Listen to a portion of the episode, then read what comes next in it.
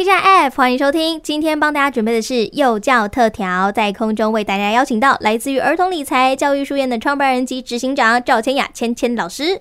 Hello，主持人好，各位听众大家好。今年的最后一个月呢，我们老师要分享的就是儿童心理系列当中，我觉得啦，个人觉得最难的主题叫做认错。是的，没错，叫小朋友认错真的是比那个天塌下来还难呢。哦，是是，嗯、不过我觉得小朋友很奇妙，哦、就你一旦认错啊，然后只要说对不起，通常呢就会直接化解掉了。哦，小朋友之间，对小朋友之间，对，但通常就是你如果叫小朋友说跟他说对不起，他觉得说不要不要。哦，要看哦，那就是说的技巧的问题。今天就来教你怎么样用好的技巧来教他如何认错。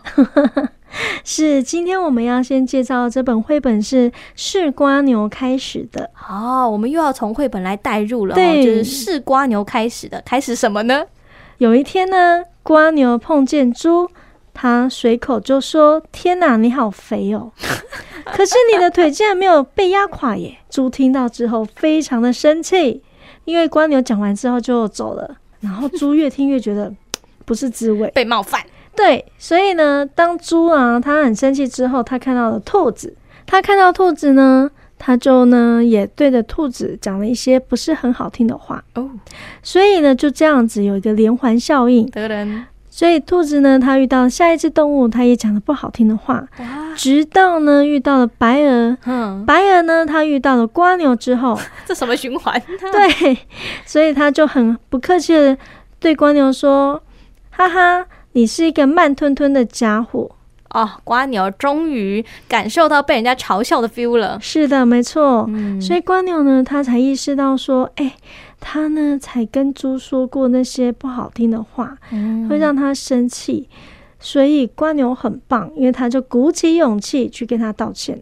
哇，真的道歉是需要非常大的勇气。是，然后呢，这又可以带来连环效应，因为猪呢，他也去跟兔子道歉，那以此类推，所以呢，每一只动物呢，它们心情就有比较好一点。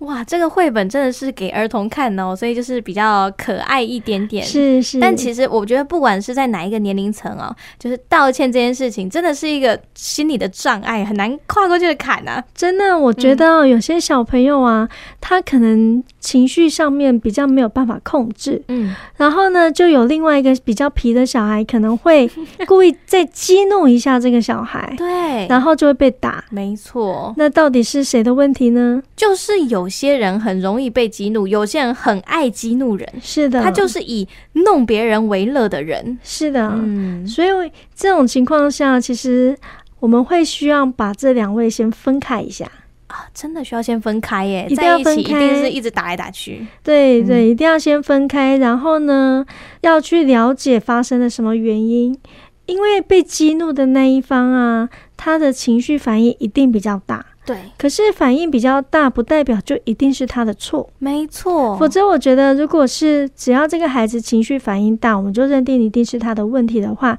那这个久了之后，小孩觉得他没有被理解，嗯，那他会可能更容易炸掉，甚至呢，他有很多就是想要表达的，最后他都不愿意讲了。他因为他觉得，即便沟通都没有效。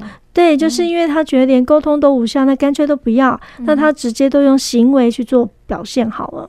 哇，原来这个到最后会变成这么可怕，会有哦，会有这种情况。嗯嗯，对，所以说今天如果我们要了解孩子他们之间发生了一些冲突，嗯，那我们要整个了解原因，甚至不要问问两位当事人，我们要去问旁边有没有人看到哦，旁观者清。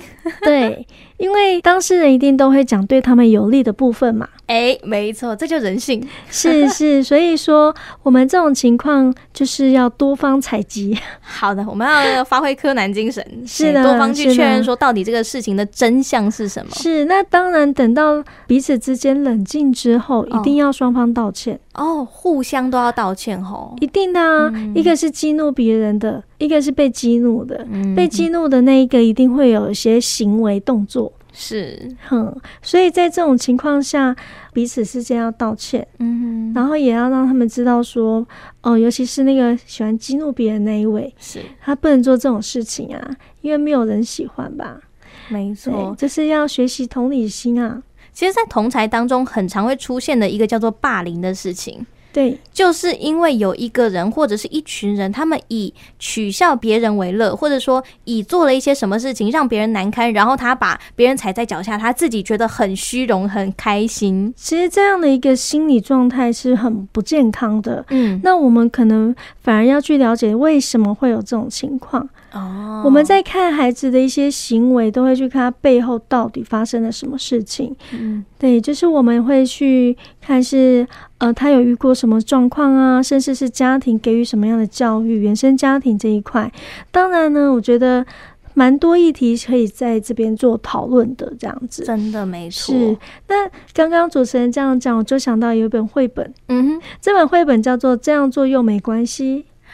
哦，真的很常会听到这一句话，哎，对，这边呢，就是组长是小猴子，嗯，小猴子呢，他他都以自我为中心，是。他觉得说，反正，呃，他是一个很喜欢打嗝放屁的小 小猴子，而且他呢，在做这件事情，他不会觉得有干扰到别人的情况，哦，那他今天要吃任何东西，他也不会说请，请你帮我。啊，就是请谢谢对不起，他其实是很难挂在嘴边的，还点不礼貌啊。对，所以呢，其实会造成说大家会觉得哇，小猴子你怎么会做出这样的行为？嗯，然后会蛮担心的，尤其他的家人是。所以呢，有一天呢，当小猴子原本都这么做，可是他的家人都不会这么做。哦。然后有一天，小猴子发现他的家人都这么做了。比方说，在餐桌上呢，开始打嗝，一直打嗝，然后他就会觉得，呃，好奇怪哦，为什么爸爸开始在打嗝，而且打嗝的声音好大声哦？哇！可是我坐在这里耶。然后呢，接下来呢，跟妈妈放屁了，甚至呢，他的那个手足啊，嗯、跟他讲说，哎，我要这个什么东西。他就会突然觉得这些行为好像不太对耶！哇塞，他是从别人的行为，然后呢才看到自己的状况。但是首先他不知道这是自己的状况，对，好可怕。他知道他会做这些行为，嗯、可是他应该说他不知道的是，原来这些行为会造成别人的困扰。哦，所以，他才会说，就是这样做又没关系。对他，他一开始会觉得这样做又没关系，哦、可是当他意识到之后，他就会学习去做改变。其实有的时候啊，我们今天在看孩子的之间的问题也是一样，嗯，因为他可能没有意识到这件事情是不行的，或者是会让人家不舒服的，是。可是当别人对他的时候，他会感受到那种不舒服。有的时候我们就会去提醒说，之前他也这样子对对方，哦，所以那是同样的感觉。当然，我可以理解你现在的不舒服，所以对方一样跟他跟他道歉。对，可是他就会知道说，哦，原来。是一样的心理感受，其实有的时候那也是一种同理心啊。对，我正想要讲这句话，那就是同理心。是啊，所以说这样做又没关系。这本绘本我还蛮推荐的，嗯，是。然后另外一本呢，我觉得也还不错，叫做《为什么要说对不起》。哦，这个真的是很多小朋友，尤其你跟他讲说，来跟他说对不起，他一定会说，为什么？我又没有做错，为什么要对不起？对，嗯，可是呢，这里面其实主角是一一匹狼，哎，又是动物。对，我觉得，嗯、呃，绘本很可爱的地方是，它其实啊，会用一些呃小动物传递，是。是，那小动物其实就是无害嘛，嗯，对，所以说小朋友在。阅读的时候，他们自然就比较容易去接受这样子。哦，我懂了，是就是以一种非现实的情况去带入现实。哦吼，其实其实孩子们是都蛮喜欢从听绘本当中去学，去跟他们做讨论，他们的接受度是比较高的。没错，而且有时候绘本里面的情节他们是会学习的。是的，所以其实用绘本方式是一个很棒的一个教孩子啊，甚至可以做讨论的一个媒介。没错，那这样的话。我们要来解答一下，到底为什么要说对不起？其实有的时候啊，嗯、呃，我们会了解到说小孩不道歉的原因，有时他发生了一些状况，但是他选择不说。嗯、第一个是他担心被骂哦，因为经验累积告诉他说，反正他讲了都会被骂，那干脆都不要讲好了。就像我们刚刚举的例子，是有关于被激怒的一个状况。是的，那再来是家人太过于宠溺。哦，oh. 因为他很容易自我中心，他会都觉得是别人的错，好，比方说他撞到别人，他可能会觉得是什么？是别人来撞他。就说那你自己为什么不看好？对，那就会觉得哈，怎么会有这种，就有点做贼喊抓贼的 feel。是是，当然，我觉得有的时候家人的宠溺，其实最后都是会害到小孩。真的，嗯，而且啊，有的时候呢。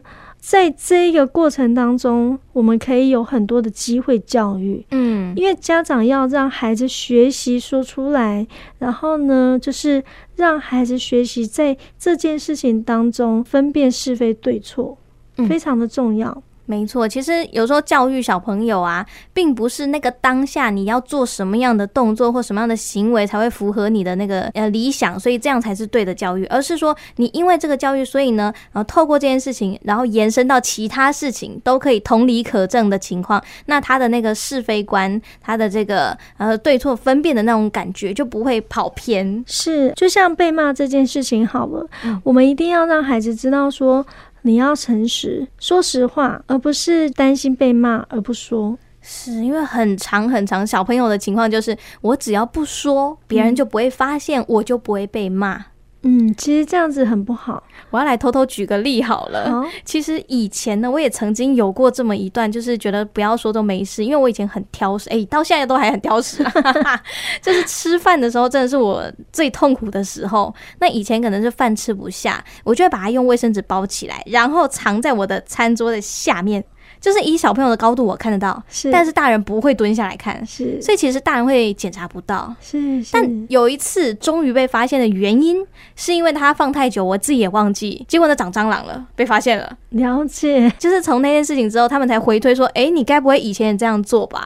然后我在他们的一番苦口婆心的劝导之下，才说。对，我以前这么做，然后他们就跟我讲说，嗯，不要这么做，原因是什么？他有跟我说原因是什么，所以呢，就是后来我如果真的吃不下，我会跟他们说，哎，今天可不可以装少一点？我真的吃不下。嗯，很好，很好。其实我们也都是会跟孩子们去讨论啊。嗯，你不用因为担心被骂而去掩盖了一些事情，真的就像那个长蟑螂的饭团一样。是 是，嗯是，而且呢，我觉得有一些是家长觉得孩子还小，所以没有关系。哦，最怕就是这样。